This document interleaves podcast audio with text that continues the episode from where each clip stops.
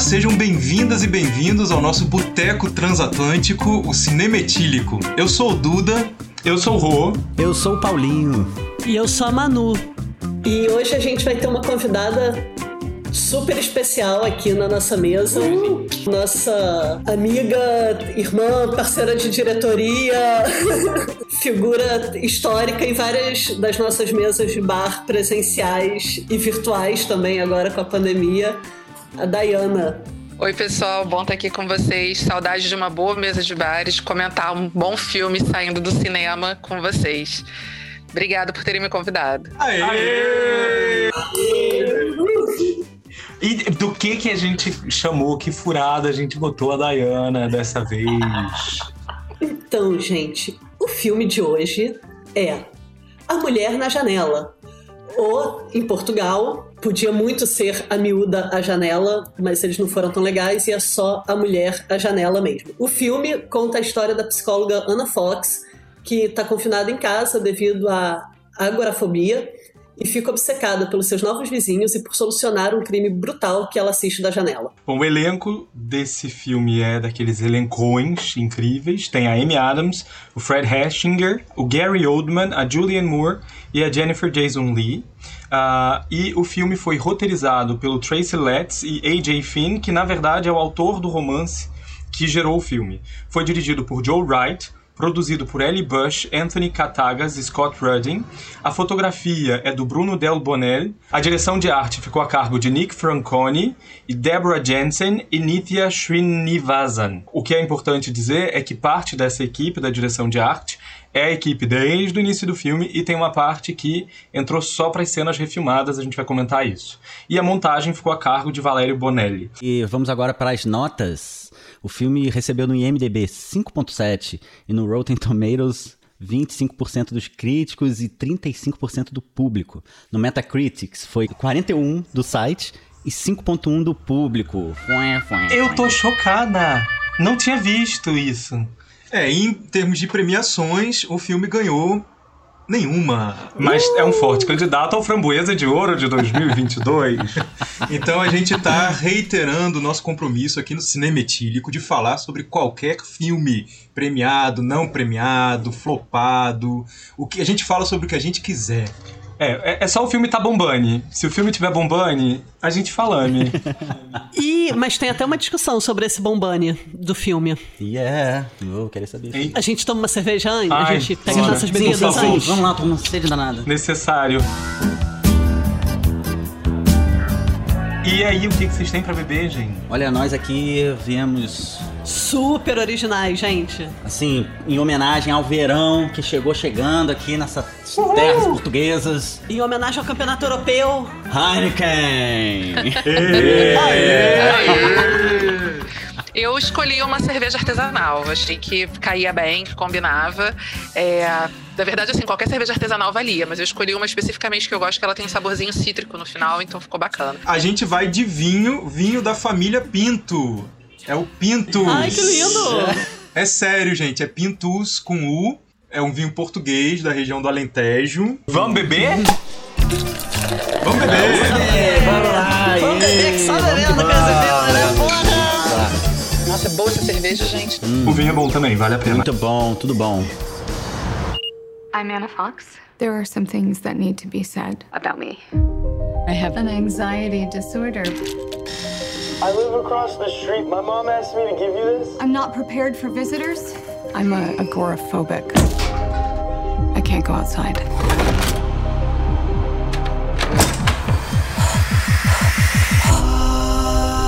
I have lived in mess. You let some of the outside come in. Your neighbor from across the street. Ô, gente, a cerveja é boa, o vinho é bom. E o filme? o filme é bom? Então, né, gente? Olha pra isso na verdade. Gente, o filme é divertido. O filme é bom de se assistir. Ele é um ótimo programa pro sábado à tarde. Eu concordo com você, Dayana. Eu acho que ele não é um filme genial, mas ele é um filme que diverte, que entretém, que dá boas tensões. É, você fica querendo entender a história, o que, que tá acontecendo com aquela mulher. Eu, eu também eu gosto mais do que desgosto, embora eu não ache genial. Eu achei ele bem chatinho, assim, mas. O início, então, eu tava achando que era uma sitcom. A sensação que eu tive era que ah, era um filme, não é aquela coisa que não se leva a sério. E aí ele vai ficando cada vez mais sombrio. No final, final, estraga completamente o filme. Mas o clima dele vai ficando mais, mais denso com o passar do tempo. Eu, a primeira vez, foi horrível, porque eu dormi muito no início do filme e acordei assim, já tava num, num modo caos, então não entendia nada. Aí fui rever. Cara, a sensação que eu tinha era assim, ah, o filme é divertido, né? No início, ele coloca umas questões, você fica se perguntando quem são aquelas pessoas. Tem horas que acho que ele tem até um clima meio do mãe. Sim. Tem. Do Aronofsky, assim, né? As pessoas começam a chegar do nada e são umas pessoas meio malucas, assim, fica quase interessante, mas quando ele dá aquela solução, cara, para mim caga o filme inteiro. Por mais que enquanto eu tava assistindo o início ele fosse me divertindo, no final eu falei assim: ah, cara, se era para isso, pronto, tá, tá muito forçado desde o início. Esquece, sabe? Cara, eu concordo totalmente com a Manu, assim, é um filme que me divertiu até o final. Manteve a minha atenção e tal, até me deu tensão também, além de atenção, ele me deu tensão, mas o final é de fato muito, muito, muito caído. Ele, ele é um anticlímax, né? Quando você vê a solução que eles vão dar para aquele final, você fica assim: ah, não, não, não, isso não, por favor. É, a única coisa que eu acho legal do final são as referências aos filmes policiais, de suspense, é, que estão no filme inteiro. E aí aquele final, no telhado, com a chuva, é, isso é. Isso eu gosto, isso eu gostei, porque, porque me lembra clássico. Mas a solução é péssima. Não é a linguagem em si do filme que eu acho legal, mas é a referência que tá o tempo inteiro, né? E aí, para mim, aquela televisão sempre ligada, passando Janela Indiscreta, Psicose, enfim, um monte de filme que são as referências, isso me fez querer entender mais o filme. Assim, cara, vai ter um negócio, né? Tem um clima aí, tem um clima aí. É, eu lembro até que no início a gente ficou um pouco sem entender que era uma televisão. Na primeira cena que aparece, que se eu não me engano é a janela indiscreta que tá na tela da TV, a gente não entendeu que era uma tela de TV. A gente ficou assim, que, que, imagem é essa? De onde que tá vindo essa imagem? Meio esquisita. E depois é que a gente sacou. E tem várias brincadeiras, assim, com, a, com os filmes, né? Tipo, tanto das falas em relação a ela, quanto. Tem até um que o cara vai como se fosse cobri-la, né? É muito boa essa é cena. É muito boa essa cena, achei incrível. Isso funciona muito bem. E aí você fala assim, cara, quero ver mais, sabe? E aí ele vai para outra coisa. Então, o que eu queria comentar é exatamente isso, que assim, a forma como aparecem as cenas me dá vontade de reconhecer todas as cenas. Eu não consegui identificar todas as cenas. Me deu vontade de falar assim, gente, pode ter um letreiro depois falando pra gente poder ir lá ver o filme? Às vezes eu não consegui pescar, mas às vezes dava para pescar o que estava sendo trabalhado no filme que ela estava vendo com o que estava acontecendo com ela. Isso poderia ter sido melhor conectado no início e diferente de vocês, eu acho que o filme, ele me conquistou mais pelo final do que pelo início.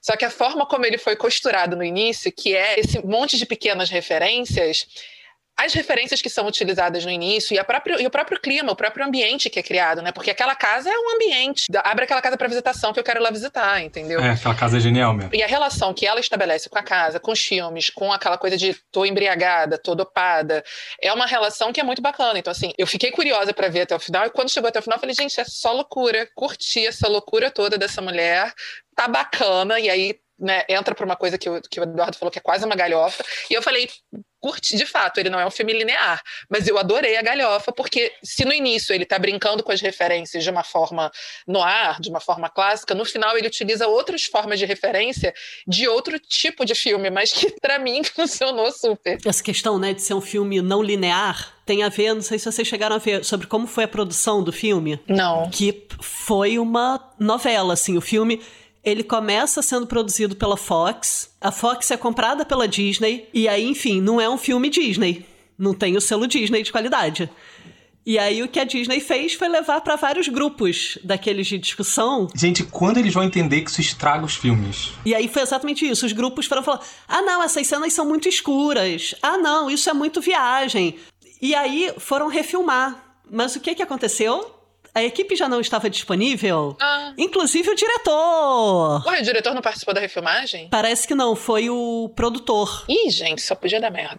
É verdade, Dayana. E aí, não, só melhora, porque quando foi pra edição, nem esse segundo produtor tava mais. Ah, pronto. Então, Galhofa. Galhofa. é isso. Galhofa, O fi- boa. O que me faz acreditar que o filme inicial devia ser ótimo. devia ter várias citações. Eu vi uma entrevista com o Joe Wright dizendo que, que de fato o filme tava difícil de entender o desfecho. Que era o que as audiências mais indicaram nos testes. E aí que eles foram tentar refilmar. Parece que eles foram pro outro lado, né? É. Que é deixar tudo muito chapado. Em termos de roteiro, o desfecho já era o que é. Eu imagino que não, eu imagino que ele tenha sido reescrito, né? Porque é um pouco isso, né? Assim, a gente sabe que tem muito material que não entra no filme, mas que tá gravado. Se eles tiveram necessidade de regravar, é porque eles tiveram que mudar alguma coisa. Foi Tony Gilroy que foi contratado pra reescrever o roteiro. E aí eles refilmaram essa outra história. Agora eu queria saber se esse final é do livro também. Eu não cheguei a ler sobre qual é o final do livro, mas eu li que não é. Ah, Então mudou o final do livro. Mudou. Eu li muita reclamação de fãs do livro, dizendo que é outra coisa, que é uma traição ao livro, que realmente não, não tem nada da, da tensão que o livro apresenta. E também das referências. Parece que o livro tem muito mais, muito, mas muito, assim, infinitamente mais referências cinematográficas do que o filme. Na verdade, assim, eu vi o filme, tipo, vou ver isso aqui. E aí depois é que eu fui ver quem era a direção. Vi o elenco, eu falei, opa, gostei, né? Depois é que eu fui ver de quem era a direção, eu falei, tá errado. Porque o Joe Wright, ele cria um clima, uma tensão em todos os filmes dele que não tem nesse filme. Ela começa e depois ela se perde. Então, assim, por mais que eu tenha gostado do filme, não é um filme do Joe Wright. Não tem nada a ver com, com o que ele produziu como obra, sabe assim? Parece um recorte e cola. Que me divertiu para um sábado à tarde, mas é um recorte e cola. é total, Dayana. Parece que foi um filme sequestrado pela produção, né? O diretor tava indo numa linha, a produção falou: não, não, peraí, peraí, peraí. Ou sequestrou o filme pra ela, fez esses testes de público que, cara, realmente transformaram o filme nisso aí que ele é agora. Agora, o que dá a linearidade do filme do início ao fim é a Amy Adams, né? Porque, ô mulher incrível, gente, como eu gosto da atuação dela, cara. E como ela é, assim, redonda. Porque mesmo quando o roteiro desanda, ela não desanda. Eu achei o elenco em geral, assim, muito bom. Pois é, o que, que é aquele elenco todo fazendo figuração? Figurante. é. Mas eu li que o filme era. Originalmente, eles tinham grandes expectativas pro Oscar. Por isso, uma ideia de fazer um elencão, porque o filme, enfim, baseado num livro de sucesso, numa onda meio Gone Girl, né? É, a garota exemplar. Mas com todos os percalços, né? E os sucessivos adiamentos até chegar na venda, né, pela Disney do filme pra Netflix, que o filme foi, assim, uh, ladeira abaixo e que os atores também já estavam bastante cansados com o projeto, de ter que refilmar. É, é daqueles projetos que você acha que vai parar de trabalhar até a data tal, mas você nunca mais parou de trabalhar? Você é contratado pra três diárias e três anos depois você tá ali, né? Exatamente.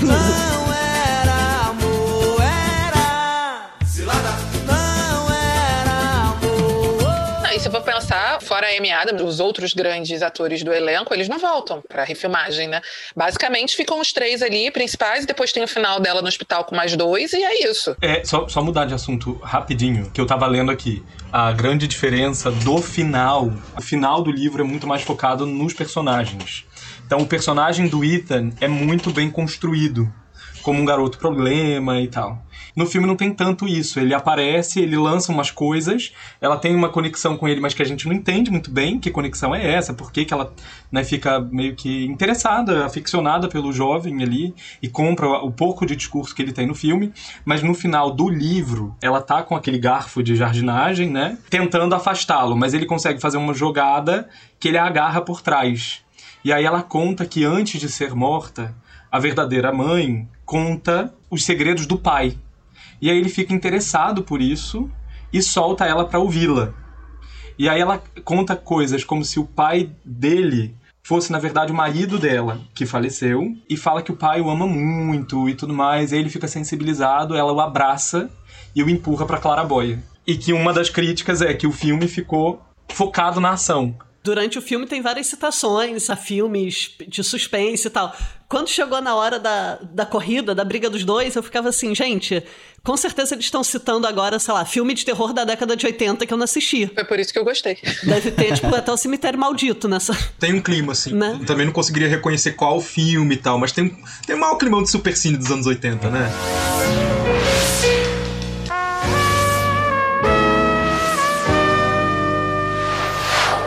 tivesse sido isso desde o início, mas aí não seria o, o que foi, mas enfim. Não, e, e talvez se fosse isso desde o início, a gente não teria visto até o fim. Ah, ou sim, ser não divertido. sei, a gente viu ele. Acho que, gente, a gente assistiu Eu Me Importo até o fim. A gente assistiu o quê? Eu Me Importo até o fim. Mas eu me importo, tava indicado. Mas, cara, me lembrou muito Eu Me Importo. E por que? Você falou isso no WhatsApp, eu fiquei. Por essa falta de linearidade, por ele prometer coisas que ele não resolve. E a virada é ruim, né, Manu? Exatamente. E aí, quando ele te entrega alguma coisa que, enfim, justificaria aquela história inteira, é o que torna a história insustentável, né?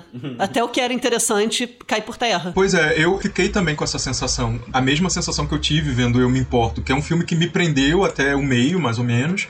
E aí no meio ele tem uma virada tão esdrúxula, tão é, difícil de acreditar, que eu fico assim, oi, não parece o mesmo filme. Acho que A Mulher na Janela sofre um pouco com isso. Tipo, ou você brinca do início ao fim, e aí é uma grande brincadeira, ou você chega no fim entregando o que você prometeu. Porque eu acho que o Eu Me Importo, ele assume que é estriônico depois desse meio. Uhum.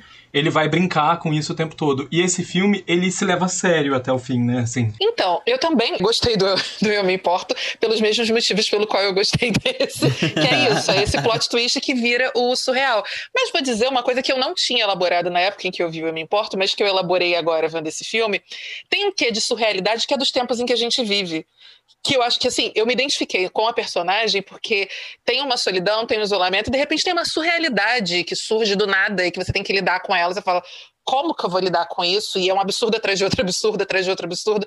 A comicidade de transformar aquilo que podia ser um grande drama em alguma coisa que é absurdo, eu curti talvez em outros tempos, talvez em outra época, eu não tivesse a mesma, o mesmo nível de sensibilidade, mas isso me ganhou nos dois filmes. É, uma coisa, eu, eu tô- você falou da, da parada louca, eu, eu me lembrei. O, a gente tava conversando antes em casa, vendo, vendo os filmes que que ele faz referência, e aí um dos filmes passa justamente por esse lugar da mulher louca nos filmes de suspense. Mas eu confesso que eu fico assim.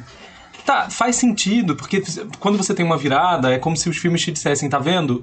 Ouça as mulheres, né? Ouça, ouça mais, ouça primeiro. Mas ao mesmo tempo, qu- quando é que os roteiristas vão mudar essa lógica? Porque quando começou, quando ela começou a ser a, a ficar a louca do rolê, e aí ela começa a se confundir, aí fala, ah, é mais um roteiro disso, assim, da mulher vai ficar doida. Você é doida demais. Você é doida demais.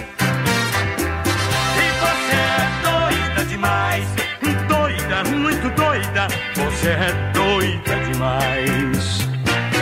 Aí depois a gente vai ver que ela tinha razão. Mas é uma estrutura que eu fico assim, quando é que vão mudar? Quando é que vai ter assim um. É, esse filme a que o Rô tá se referindo é o A Meia Luz, em português, ficou com esse título, é, mas que em inglês tem o título de Gaslight, que é o filme que deu origem ao termo gaslighting, que é justamente fazer com que a mulher se sinta louca, acredite que é louca, que ela tá delirando e tal. E ele é um filme explicitamente referenciado no livro, ela fala desse filme, mas no filme ele não aparece. Gaslight é de 44, se eu não me engano. Certamente é um- é um filme da década de 40. A gente está em 2021.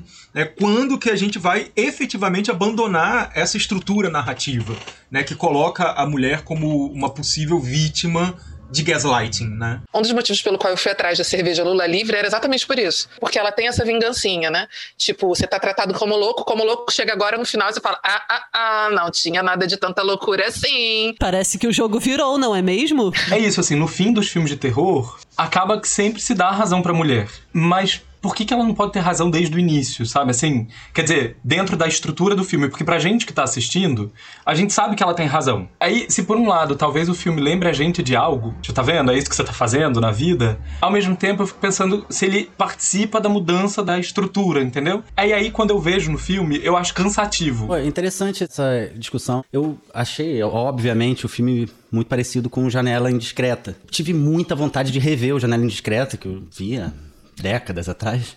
E aí eu falei, não, eu quero, quero rever para ver se é realmente parecido com o filme e tal. E uma das coisas que me chamou a atenção da diferença entre esses dois filmes é que o personagem do James Stewart, né, que é o fotógrafo que fica observando as janelas dos outros, todo mundo acredita nele. A enfermeira, a princípio, fica assim, ah, você quer lá, você quer lá, e depois começa a perceber que ele tem razão. A namorada dele também entra no jogo dele, todo mundo entra no jogo dele. Olha só, é um homem, né? Verdade.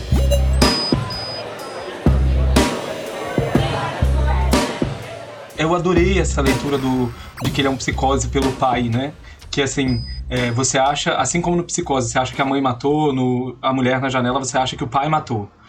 E aí, no final, você descobre que, que não, né? Não sei se eu vou para outro lugar, mas a fala do Rumi me fez lembrar de um outro elemento do filme que me trouxe essa referência, que é ela é a mulher culpada, né? Ela é a mulher responsável pela morte da família porque traiu e ela só tá nessa situação porque ela é culpada e o garoto ainda fala: você só tinha que ter feito aquilo que toda mãe tem que fazer. Você não fez, você não cuidou da sua família. Tem toda essa relação do, do lugar dessa mulher traidora, responsável pela morte da família, e ela lidando com a própria culpa, né? Que também está evidenciado ali. É, total. Mas isso faz ela. É, parece ter motivo para a loucura dela, né? Para a suposta loucura dela, dela tá alucinando e tá com a agorafobia. Então, isso parece que são os motivos criados no roteiro pra gente tentar acreditar Não, nisso. desculpa, mas ela é louca porque ela é psicóloga. Tem Ah, sim! isso é. Não. Se você tá dizendo. E lida com adolescente ainda, coitada. Quer dizer. É Sem salvação. Sem tem como. salvação. Não tem como. Não, ah, mas sabe uma coisa que me incomodou muito no filme? É que em vários momentos, coisas que. Assim, ele vai te dando dicas, né? Fala, ah, ela não consegue sair de casa. Então pronto, você já sabe que vai acontecer alguma coisa, que se ela não sair de casa, ela tá ferrada. Ah, ela tem esse inquilino, mas que só fica no porão, ele nunca sobe.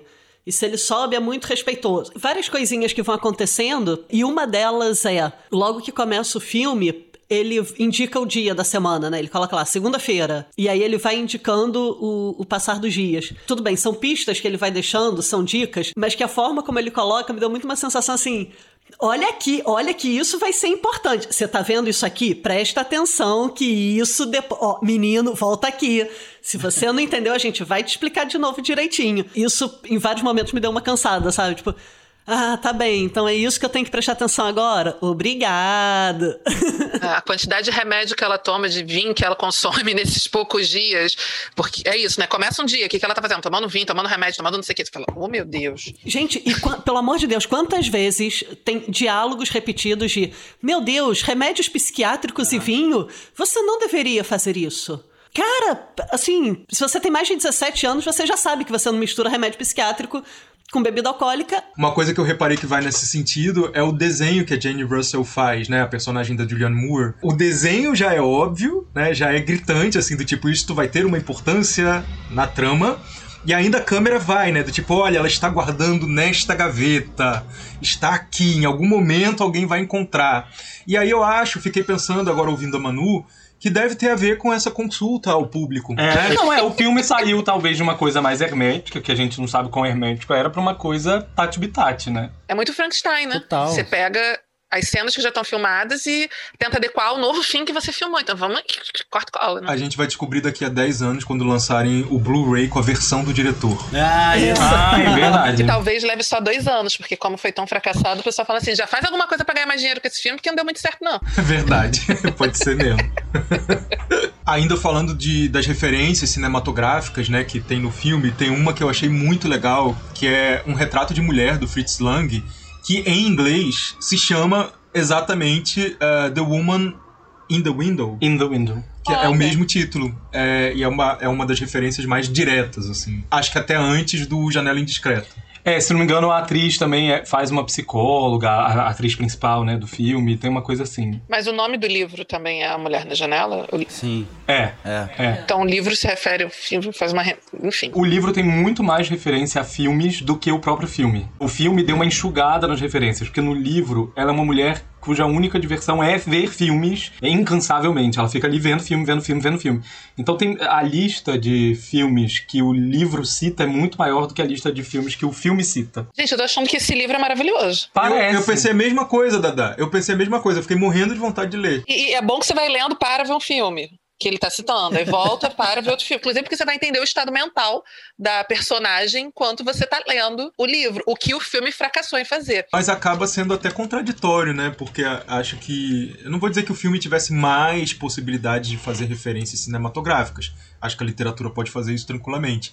Mas, pô, seria tão legal, né? Se eles tivessem levado todas ou quase todas para tela, porque é isso, basta você colocar uma imagem, uma situação, né, e a gente ficaria nesse jogo de tentar descobrir o, o que está sendo referenciado agora e tal. Eu realmente não entendi por que enxugar. Por exemplo, a gente tem outras produções cinematográficas que foram bem mais sucedidos em utilizar referências de filme no filme do que essa, porque assim, por mais que eu falasse, acho que aquilo ali é janela indiscreta, não deu nem para entender se era. Sabe assim, se ainda pegasse. Eu falei, ah, eu acho que é, mas não, não, não, ficou tão óbvio. Mas do Janela Indiscreta, como eu revi há pouco tempo, eu não vi cópias, assim, entre aspas, né, diretas, tipo de enquadramento, de situações e tudo. Eu achei filmes completamente diferentes. Eu li uma reportagem estadunidense dizendo, inclusive, que. Aí ah, eu não sei se é, não, não me lembro se é o fotógrafo ou é o próprio diretor, estão sendo acusados de, de cópia mesmo, de plágio. Olha! Eia. Não, mas não tem não. Assim, o Janela Indiscreta ele é muito mais sensível, ele é muito mais não. profundo em vários aspectos. Não, tudo bem, mas e... não tem quadro. A gente ficou discutindo, a gente ficou isso, discutindo isso. É. Porque o Paulinho foi rever o Janela Indiscreta depois do filme. Eu não consegui rever. Mas assim, tem pelo menos três momentos em que aparece o prédio vizinho e quando tem o, o assassinato que ela tá com a câmera. Que a sensação que eu tinha era assim, tipo, cara, isso é cópia do Janela Indiscreta, assim. É. Mas não é. Pegaram o frame e colocaram não, uma não mulher, é. sabe? É bem diferente, assim. Até eu vi o enquadramento que ela tá com a câmera, que seria mais óbvio, né? Que eu acho que é o cartaz até do Janela Indiscreta, ele com aquela câmera. É diferente, assim, dá pra ver que a lente é diferente, é mais aberta. A luz do, do Janela Indiscreta é muito mais sombria do que a, a luz do Mulher na Janela, sabe? É a câmera, a situação, várias coisas, cara. Não se compara. O que se compara é a situação de ter alguém olhando pela janela a casa dos outros. E para por aí, assim. Eu peguei na, no momento em que ela vê o feminicídio, a faca, que ela tá vendo pela objetiva da câmera, aquilo me pareceu muito janela indiscreta. Porque é a cena que ela vê rápido que sai de quadro, e que depois ela vê outro pedaço num outra, na outra janela, né? Porque é uma janela e outra janela, e, e que ela não entende muito bem o que ela tá vendo, mas ela né, pelo, pelo olhar da, da câmera, ela conseguiu ver a faca na barriga da mulher, é, etc. É aquela coisa de sangue, que no Janela Indiscreta não tem. Ah. Ele não vê nenhum momento de assassinato. Isso é uma distinção importante, né? Porque no Janela Indiscreta você não vê o assassinato. Ele vai deduzindo. É São deduções a partir do que ele já sabe, que a mulher era paraplégica, eu acho que ela não podia sair da cama, e de repente o quarto dela tá vazio e ele saiu várias vezes durante a noite com malas grandes. E aí ele começa a pirar nisso. Para mim, a gente tá discutindo isso, e para mim o grande trunfo desse filme é dar vontade da gente ver todos esses outros. É, exatamente. A gente já viu o Janela Indiscreta é. algumas vezes, mas dá mó vontade, depois dele, de rever tudo. É mesmo, dá Porque muito. isso é legal dele, porque eu acho que até pelo fato dele não ser bom, você fala assim, é, ele não é maravilhoso, e aí você fala, pô, eu quero ver um filme maravilhoso, é isso, é. eu tenho que ver Hitchcock. É, pô. E aí nesse sentido ele é muito legal. Que isso, cara, e a gente tem uma aula de cinema vendo o Hitchcock da vida. Aí dá pra entender por que, que o cara é tão reverenciado, um mestre. É. Gente, e lembrei essa cena do assassinato, né, que ela vê pela câmera. Não é uma coisa meio. Assim, citações pop babacas. Mas enfim meio Avenida Brasil. Tipo, eu tô aqui, eu pego a câmera, eu vejo o assassinato, mas eu esqueci de clicar. Quem manda ser burro? Otário? Gente, pelo amor de Deus. Oh, cara. É aquela menina com a Carminha, tipo, não, e aí? Ah, não, eu perdi o pendrive, eu esqueci de fotografar. Ah, vá. Não, eu vou fazer a defesa, eu vou fazer a defesa do filme, tá? Eu sei que é um filme quase indefensável, mas eu vou fazer. Geralmente, quando eu vejo essas cenas que as pessoas filmaram um assassinato, uma coisa muito terrível acontecendo, eu fico assim, gente, como é que a pessoa tem sangue frio para continuar filmando, fotografando? É. Ela ficou sensibilizada, ficou chocada e paralisada. Eu achei que o filme foi super realista. Ah, tá o filme que a moça fica com o ancinho na boca pendurado enquanto corre atrás do assassino maluco? Não, isso é ridículo. E, e aliás. Ah, aliás. Foi muito realista. Aliás, a maquiagem, a montagem do ancinho é ridícula. É ridícula. Gente, é, é, muito mal feito, Gente, a sequência final é um super cine. É um super Tá. cine. Não, mas da pior qualidade. Da pior qualidade. Daquele... Não, tem alguma coisa pior? Domingo Maior era pior que Super Cine. Domingo Não. Maior. É, mas Domingo, Domingo Maior, Maior. é, É um outro Domingo estilo. Maior. Era outro estilo. Você tá vendo que a gente é cringe. É isso que eu ia falar. Se você queria saber o que é cringe, você acaba de descobrir. A É. gente não tem a menor esperança, baby. Não, zero esperança. Cringe, cringe, cringe raiz. Eu sou jovem, isso não quer dizer nada. Você sabe o que é cringe? Eu sei o que é cringe, porque eu sou jovem. Agora, olha só, deixa eu fazer meu comentário que eu guardei para este momento do oncinho. Opa. Gente, o momento em que o filme vira essa outra coisa e ele começa a ser essa sucessão de absurdo, o oncinho na cara e a mulher, oh! e continua até derrubar o cara, o negócio abaixo. Isso é muito aquele filme que eu amo, que é Arrasta-me para o Inferno. Não sei se vocês já viram. Sim. E ele é uma sucessão de. O Arrasta-me para o Inferno, é- é- você não sabe se ri, se grita ou se.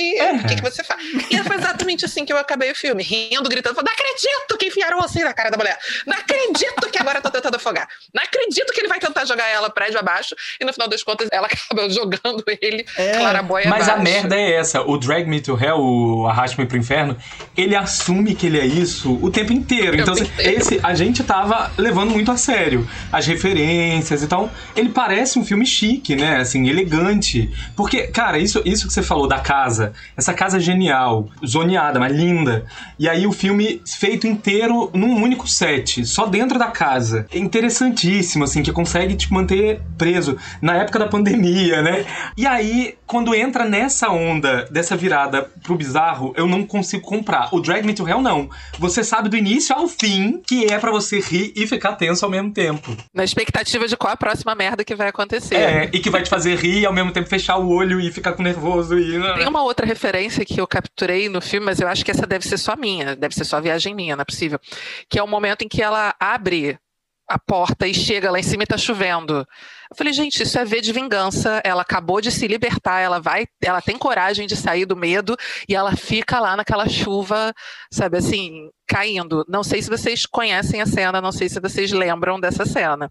Porque é o momento que faz o plot twist da personagem do V de Vingança. E eu falei, é um, é um plot twist desta personagem neste filme, que é o eu quero tanto viver que eu até vou perder o medo e vou sair para este céu com chuva, para este aberto. E lá vai ela brigar pela vida com o sim na cara. É, me lembrou o final do Blade Runner. Eu acho que faz todo sentido. Um site de crítico que eu li tava falando isso. O quanto a chuva é um elemento fundamental no cinema no ar, que é esse momento também de uma referência, né? Assim, quer dizer, só faz sentido mostrar a chuva quando ela sai da casa de algum jeito, né? É, mas sabe-se lá se o V de Vingança não tá se inspirando nesses filmes no ar, que já usavam a chuva, né? E tá, originalmente, como é o quadrinho, o quadrinho tava se inspirando nisso. Ele tem toda uma montagem no ar, no quadrinho, que depois no filme ela é reproduzida. Amarramos, conseguimos chegar nesse ponto. É Lavoisier, né, gente? No mundo nada se cria. Pô, cinema é Lavoisier direto, né? É. Achei interessante um paralelo também com o filme do Banks, aquele Saída pela Loja de Presentes.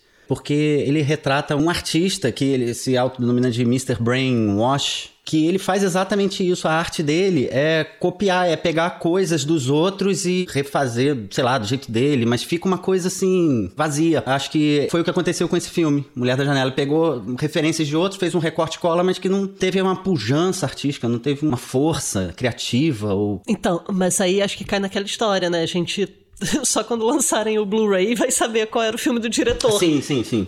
Que de repente pode ser super incrível, sei lá. É, eu até acredito que o Joe Wright não faria uma coisa dessas, né? É, eu acho que ele, a própria escalação do diretor é um sinal de que o filme original podia ser muito bom.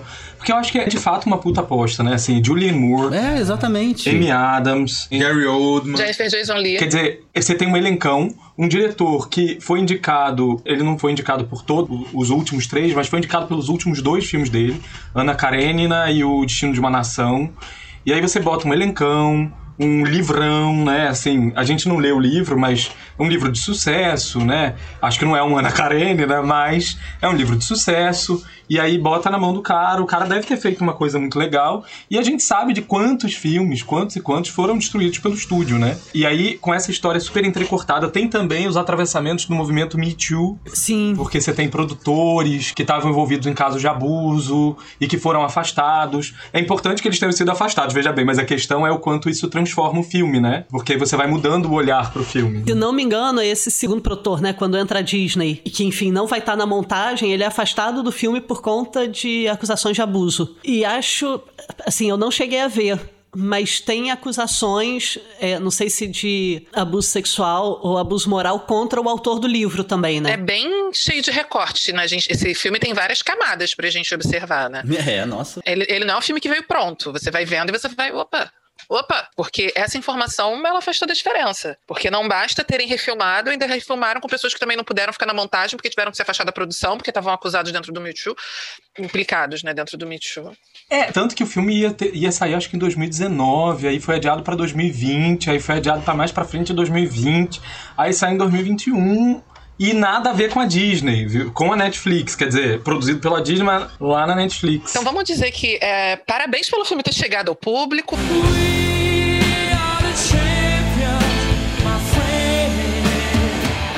Realmente, né? Do jeito que tá. né? Nossa, teve tudo pra dar errado. Valeu, galera. Sabe assim, Amy Adams, valeu. A gente gosta de você, tá? A gente super te aceita nessa furada que tu acabou se Tadinha. Mas é isso, né? Originalmente não era uma furada. Originalmente é um Animais Noturnos. Quer dizer, é a possibilidade dela fazer um papel diferente, num gênero de filme diferente, é uma personagem complexa. É, mas que acaba virando pastelão, né? A própria coisa da morte do marido, não sei o que que a gente já falou. Mas se fosse muito bem conduzido, porque ela manda muito bem, apesar de todos os pesares, ela é o ponto alto do filme, pra mim, né? Ela é incrível, né? Essas referências ao cinema e ela consegue segurar um papel que vai se tornando cada vez mais cafona, né? Cringe. Cringe para caralho.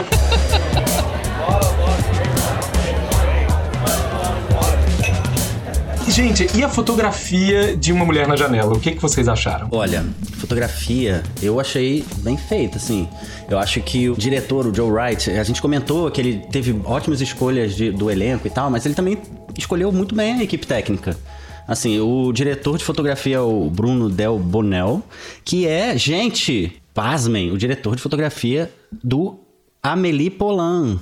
Olha ah, só. que legal. Vê Uhum. só, tá vendo? Genial. Genial. E assim, é uma fotografia bem feita. Só que é isso, a gente não sabe o quanto que isso foi cortado e modificado, né? Então é difícil de, de falar do trabalho da pessoa, né? É, é. É verdade, mas tem, tem uma parte no final que me chamou bastante atenção, que é quando ela tá indo embora da casa, que é o clima que se cria. É, ela tá descendo umas escadas que primeiro eles tiraram o corrimão das escadas para poder filmar ela fazendo a descida das escadas, e é bem bonito aquilo. Depois ela entra na cozinha, pega o gato, e quando ela sai, é, tem toda uma fotografia que está montada com a presença dela e que a câmera continua quando ela sai e vira um outro clima. Sem a presença da atriz, da, da personagem no caso, né? É, Cria-se um outro clima naquela cena. E aí me lembrou um pouco aquela coisa daquele pintor, o Hooper, o Eduardo Hooper, da solidão da mulher. E eu achei muito interessante, porque eu não sei se de fato se referencia nisso, mas me levou para esse lugar, para essa mulher dentro dessa casa, sozinha, solitária, que ela ilumina a cena e na ausência dela a cena passa a não ter sentido. Aham, ótimo. Nossa. Maneiríssimo, maneiríssimo, poxa. E tem essa coisa da solidão. E normalmente é isso. Quase todos os quadros dele tem uma mulher de alguma cena que é um, um pouco dessa solidão no meio do urbano, nessa solidão no meio de uma cidade grande como Nova York. Sim. E essa cena me lembra, quer dizer, esse final eu falei, nossa, eu fui pro Edward Hopper, totalmente, assim. Então eu gostei muito da fotografia. Não sei se a ideia era essa, mas que me levou pra esse lugar, me levou. Eu acho bem possível, porque as referências do filme são muito dessa época aí, né? Anos 40, 50. É, inclusive, Paulinho, eu achei que tem uma artificialidade na fotografia muito evidente, né? Tem, é, tem sim. É diferente de uma fotografia corrente no, no cinema contemporâneo, que tenta se aproximar cada vez mais de uma apreensão do real, né, da realidade e tal. Ele não, ele é artificial mesmo. É. Ele, ele se assume como iluminação, como fotografia, como cor, tá tudo muito gritante ali, como uma construção. E que nos remete muito a esse cinema dos anos 1940, 1950, em que isso acontecia, né? Mas não tem assim umas luzes vermelhas e estranhas entrando pela janela que não parece que é representação da loucura dela, alguma coisa assim? Parece que é como tá dentro da cabeça dela? Saber que é o cara que trabalhou com o Genet lá no Amélie Poulain faz todo sentido, porque tem os tons vermelhos, verdes e azuis. né? Isso. E é uma referência ao Vertigo, a um corpo que cai. E essa fotografia que não parece realidade é a fotografia da Amélie também, né? Exato. E eu lembrei, Paulinho, de um filme que a gente fez junto, que nunca ficou pronto, Pô, né? Mas, enfim, pois que é. é. o curta Fossa, que a gente usou como referência justamente um corpo que cai. e que a gente explorou essa luz Aham. avermelhada, né? Um vermelho muito forte, um verde muito forte, né? Um outro ponto que eu achei legal, eu acho que destoa um pouco do filme, mas achei legal, gostei, curti, me, me capturou. Que são aquelas sequências que remetem ao acidente com a família, com o marido, com a filha, mas que estão dentro da casa, né? O carro, a neve. Maneiríssimo aquilo. Foi maravilhoso aquilo, gente. É muito legal, né? Tem isso que vocês falaram, né? De ter muito vermelho em vários momentos e tal. Mas tem coisas no filme que eu acho que, assim, de repente podiam ser uma referência estética maior, mais longa e que acabam ficando em uma cena. Por exemplo, tem uma cena que ela tá dormindo e aí ela acorda. E é um filtrão vermelho, assim. Não é uma luz vermelha que. Não. É vermelho, vermelho sangue. Quando vai, por exemplo, pra essa cena do, do acidente, né? Que tá aquele carro no meio da sala. É super interessante, mas assim, é- ao mesmo tempo é meio descolado do resto, né? Eu vi que isso é uma referência, o vermelho teria uma referência Suspiria do Dario Argento, mas que tem que tem a ver com a sequência do pesadelo também. Eu acho que é isso, né? Assim, acho que também para você fruir plenamente os aspectos técnicos, você tem que ter toda essa cultura de todos os filmes que estão sendo citados. A gente até tem alguma, mas tudo a gente não viu, né? Mas de qualquer modo, eu concordo com o que a Manu estava falando, que tem algumas, não sei se experimentações é a palavra certa, mas tem alguns lances assim de criatividade que parecem muito isolados, sabe? Que é isso, é, é o que eu falei. Essa sequência que remete ao acidente que tá dentro da casa, ela é muito legal, ela em si é muito legal, mas quando você pensa no conjunto do filme, ela destoa. É. Estou, é, totalmente. A própria cena que eu falei dela descendo a escada, eu também acho que é uma referência que não, não dialoga com o resto do filme. Mas essa sequência, Dai, não me incomoda tanto, porque de alguma forma aquilo se resolveu. Ela aceitou que a família morreu naquele acidente em que ela foi responsável e blá blá blá. E aí pronto, ela tá indo pra um outro momento. Então, não me incomoda, é aceitável, entre aspas, que a linguagem mude, porque ela, pronto, tá num outro momento, numa outra onda da vida dela. Mas, por exemplo, essa cena, né, em que ela descobre que na verdade a família morreu e tal. Gente, aquilo é super teatral. Podia ser super interessante, mas é só aquilo, né? Ficou ali. Pronto, É, acabou. é bem esvaziado mesmo. E é isso. Parece uma cena de uma peça de teatro e você fica imaginando que aquilo vai virar alguma outra coisa, mas o filme leva pra outro canto. O filme leva pra um ancinho. Não superei, gente. Drag me to the hell. Eu acho que a própria brincadeira que tem quando ela tá gravando o vídeo de despedida, né? Que ela decide se suicidar, é uma brincadeira com fotografia, mas que soa forçada, né?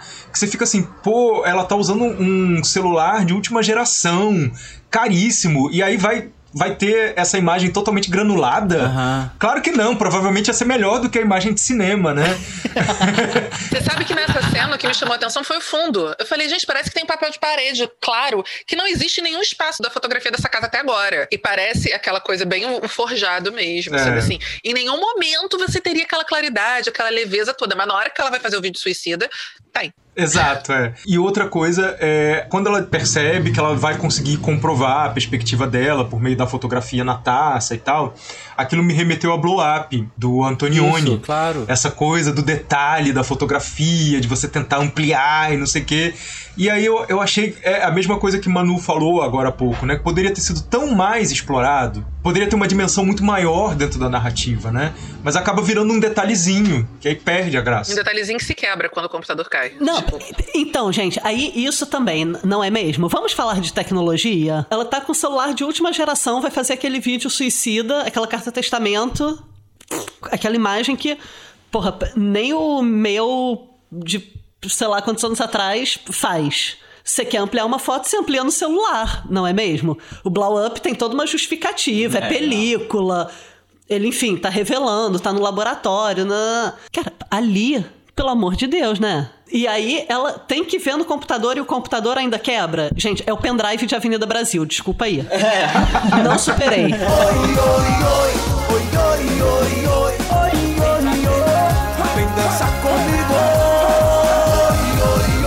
Vou aproveitar que a gente está falando desses aspectos, vou puxar a direção de arte. Particularmente, eu gosto muito da direção de arte nesse filme, porque eu acho que eles conseguem construir, primeiro, uma casa linda, mas uma casa que seja muito fiel àquela personagem, né? A casa em si é confusa, né? Eu fiquei pensando o que que é essa casa.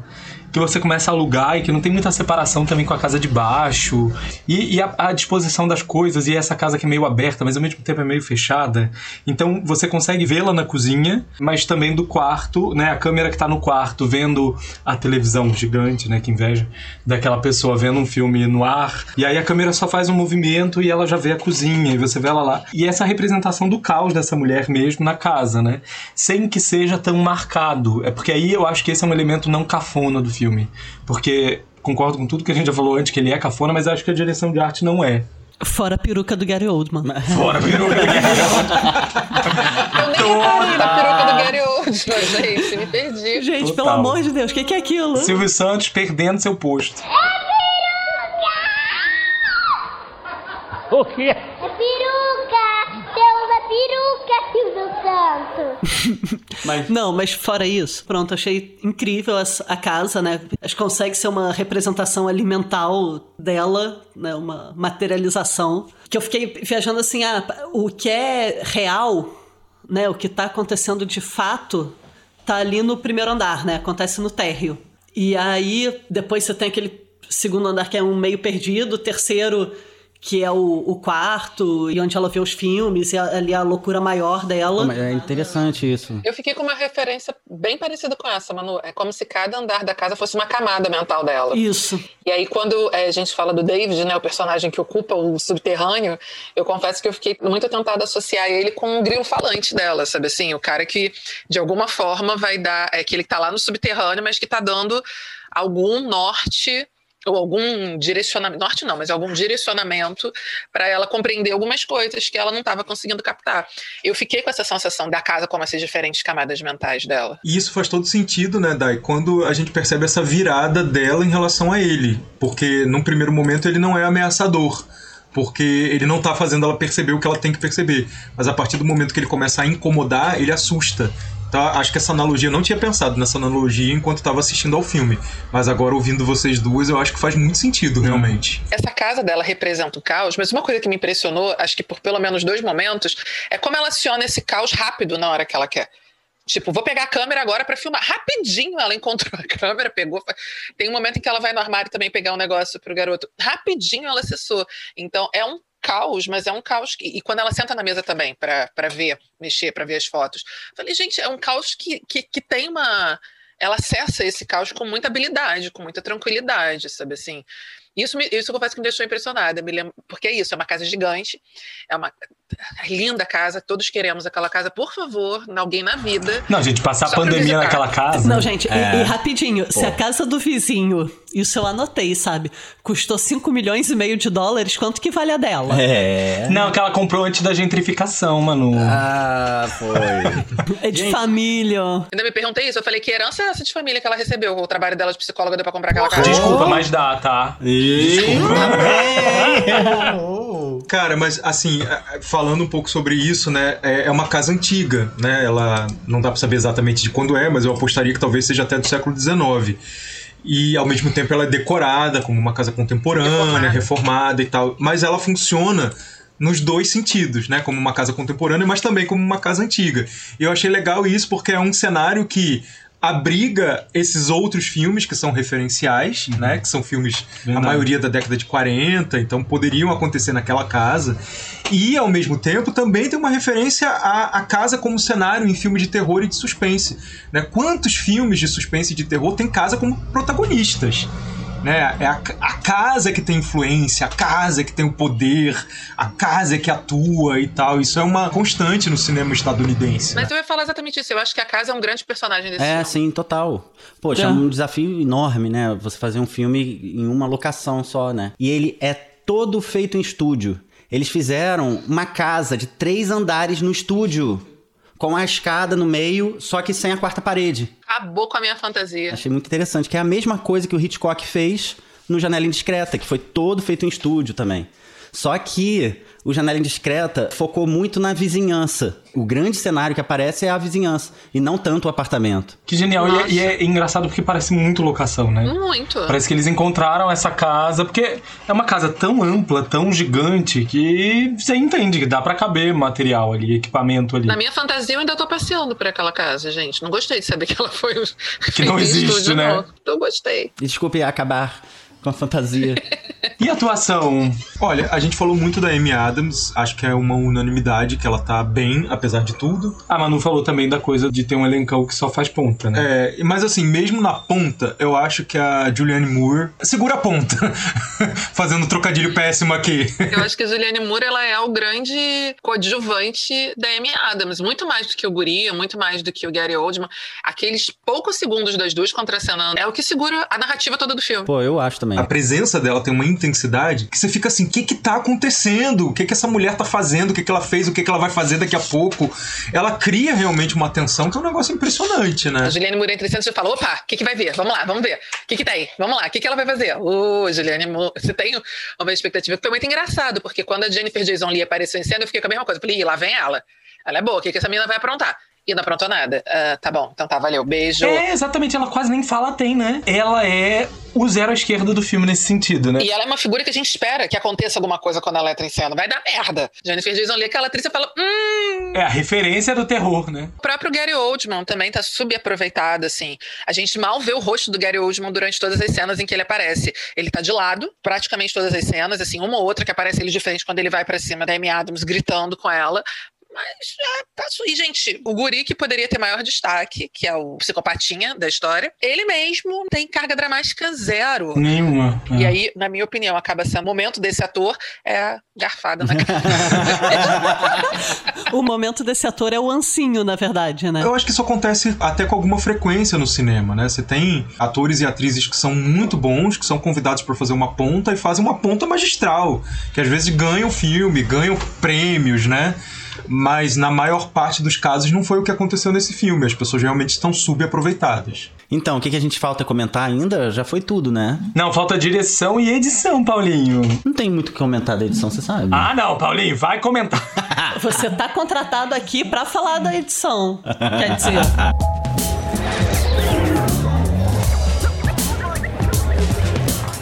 Então, e direção, o que, que vocês acharam? Tadinho do Joe Wright?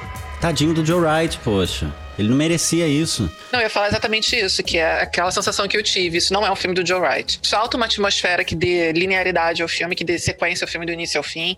Falta um monte de coisa para ser um filme do Joe Wright. E ele é um diretor muito queridinho, né? É um pouco isso. Só que aí, quer dizer, dá para dar uma perdoada quando você descobre que talvez ele tenha tido muito menos liberdade do que seria o normal, né? Sei lá.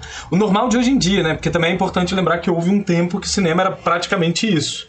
É, o diretor fazia um negócio, o produtor depois via, fazia lá os testes e mudava o negócio inteiro. Cinema estadunidense, né? É, cinema estadunidense. Verdade. Interessante pensar que isso era o cinema dos anos 40. É. Cinema dos anos 40 em Hollywood era cinema de produtor. O diretor era mais um técnico contratado, tanto que eles mudavam o diretor no meio da filmagem, não estavam nem aí. E olha só, acabou sendo mais uma referência dos anos 40. Exatamente. Uma referência involuntária, talvez. É uma referência inesperada, talvez nem planejada, nem projetada, nem desejada. É. Mas uma referência. Não sei se ele não teve liberdade, de repente ele teve toda a liberdade de criação, só que depois meteram a tesoura mesmo, né? Sim. Eu queria perguntar para vocês o que vocês acharam de um aspecto específico. Eu fiquei muito na dúvida sobre como funciona, como deveria funcionar na narrativa, que são as conversas que ela tem com a filha. Como é que vocês entenderam isso dentro da lógica narrativa? É um delírio? Eu achei que sim. Ou é tipo uma memória, mas que a narrativa não entrega logo pra gente que é memória? Eu acho que as conversas com a filha podem ser memória, mas com o marido são delírios.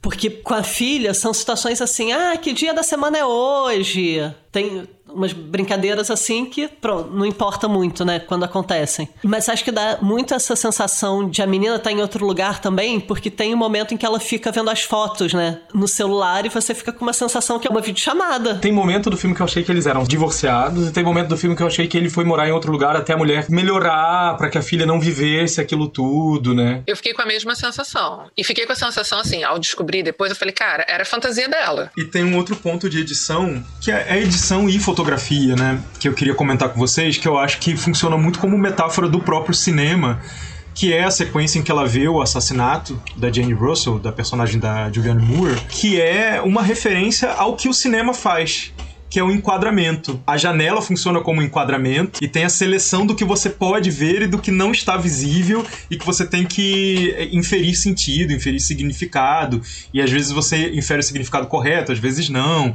às vezes você é enganado. É claro que a gente sabe que Janela Indiscreta fez isso de forma muito mais magistral e mais sofisticada, mas de qualquer maneira não deixa de ser uma homenagem a esse outro filme e a esse, a esse comentário metalinguístico que ele faz sobre o próprio cinema, né? E tem a ver com voyeurismo também, que é uma característica típica do cinema. Você vê a vida dos outros num cantinho ali escurinho, preservado, você tá ali, ninguém te vê, mas você tá vendo, invadindo a vida dos outros, né? Tem a cena do assassinato em si. E aí depois tem aquela hora que vem uma mão suja de sangue e o rosto dela, que é uma metáfora do filme, né? Que é assim, se você não entendeu o que aconteceu até agora, calma, a gente vai te explicar que é para você não ter dúvida.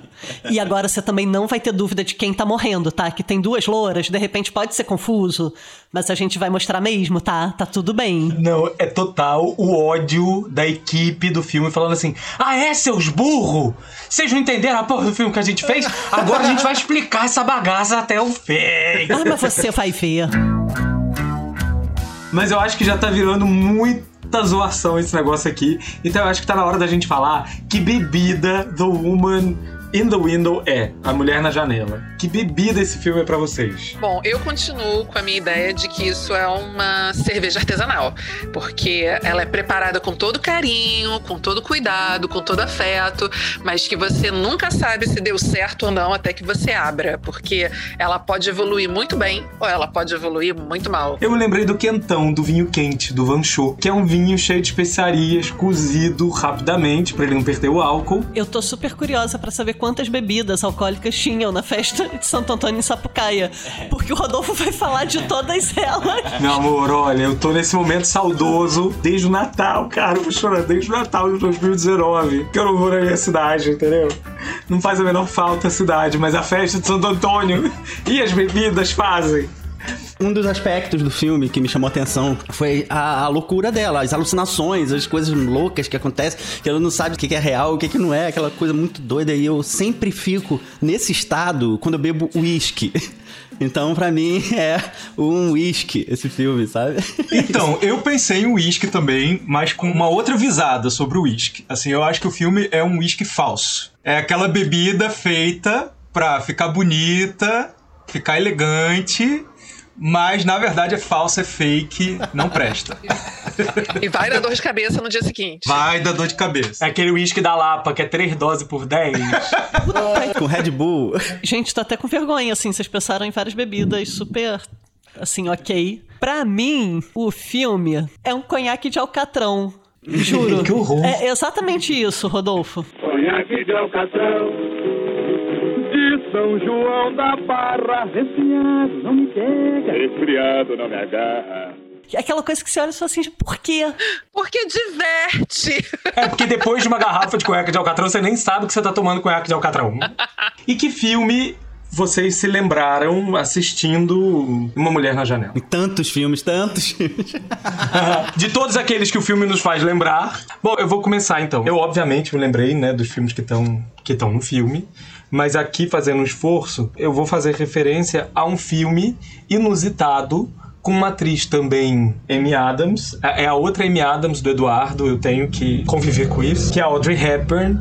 E ela tem um filme na trajetória dela que se chama Um Clarão nas Trevas, que ela faz uma deficiente visual e é um filme de suspense, com um cara que quer roubar a casa dela, ele esconde uma coisa lá de um roubo e depois ele quer voltar para recuperar. O filme é uma delícia de assistir, ele é super tenso. Ele faz tudo que uma mulher na janela falha em fazer. É do Terence Young, de 1967. E infelizmente não tem no streaming, então você vai ter que procurar aí, ou em DVD que tem, ou nas mídias alternativas, não é mesmo? Ah, então, deixa eu falar do meu aqui. É, eu fiquei muito nessa viagem de como fazer o filme todo numa locação só, isso que me chamou muita atenção. E existem vários filmes incríveis que são feitos só em uma locação. Inclusive o Mãe, do Darren Aronofsky, que a gente já comentou aqui, que se liga muito a esse filme, O Mãe, que vale muito a pena ver, mas não é o filme que eu quero indicar.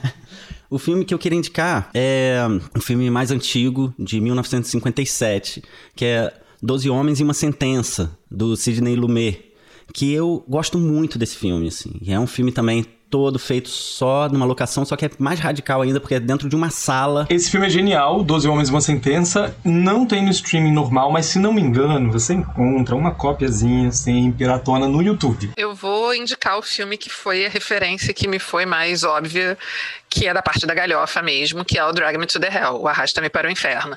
Que é um filme que do início ao fim ele se dispõe a ser o filme do absurdo e que é um suspense, terror, comédia, enfim, você bota tudo aí misturado, que não dialoga necessariamente com a ideia e com a intenção do que foi este filme, que nós estamos aqui analisando há horas, mas que eu acho que o clima do final me remeteu a ele, que é a lógica do absurdo, que é a lógica da escatologia, da galhofa. Eu recomendo, é o filme do Sam Raimi de 2009, se eu não me engano engano. É, de 2009. Que dá para assistir num aplicativo da Oi chamado Oi Play. Se você assina, você assiste sem pagar nenhum extra. Mas dá para comprar na Apple TV por R$11,90 para alugar. Bom, o filme que eu vou indicar então é um filme mais recente, O Ilha do Medo, do Scorsese. Porque assim, gente, se é para fazer filme, entendeu? Em que a pessoa não era exatamente quem ela achava que era a história mais complexa, a família foi destruída. Vamos fazer bem, né? Assim, né? Vamos fazer de verdade, vamos levar o filme a sério. O Ilha do Medo tá disponível tanto no Netflix quanto no Prime Video. Eu também vou nessa linha das homenagens ao, a um gênero, a um estilo, e acho que mais especificamente ao próprio Hitchcock mesmo, que é o Dublê de Corpo, do Brian De Palma, de 1984 que é uma homenagem explícita, assumida ao Um Corpo que Cai, do Hitchcock, e que acabou virando um outro clássico, né? Ele faz referência a um clássico e ele acabou se tornando um clássico da década de 80. Então vou nessa linha também, já que é para fazer, tem que fazer bem feito. O dublê de corpo do Brian De Palma, você também só consegue assistir sendo rica, pagando 6 mil reais na porcaria de um celular Aí você consegue assistir por R$ 9,90 mais o R$ 9,90 da assinatura. Ou seja, você baixa, entendeu? Chama Bari Dublê de 1984. Você baixa com uma facilidade. Bom, gente, é isso? É isso. Temos um episódio. Né, podia pedir na conta, mas antes a gente tem que falar. Ih, é, tô, tô queimando etapas. Tá, mas é porque tu já tá bêbado. Você só quer pedir a conta embora. Mas antes a gente tem que lembrar para você, querido ouvinte, querido ouvinte, que vocês podem continuar o diálogo com a gente pelas redes sociais. Eu sempre falo pelas, mas é basicamente pela, lá no Instagram, arroba cinemetílico, tudo junto. E aí a gente quer agradecer quem já tá batendo esse papo com a gente, né? Então a gente queria agradecer muito a Elaine Lopes, Gisele Pinto, Impressões Suburbanas e Carla Vergara. E também ao Ricardo Rocha, ao Douglas Lacerda, a Jéssica Gaio e a Renata Pinto. Aê! Aê! Aê! É isso. Aí, ó, quanto que deu? Divide aí. Quem vai fazer a conta? Ai, sei lá, eu, eu, eu não Isso, sou capaz. convidado não paga, convidado não paga. Aê! Beijo, gente, foi ótimo. Valeu. Até.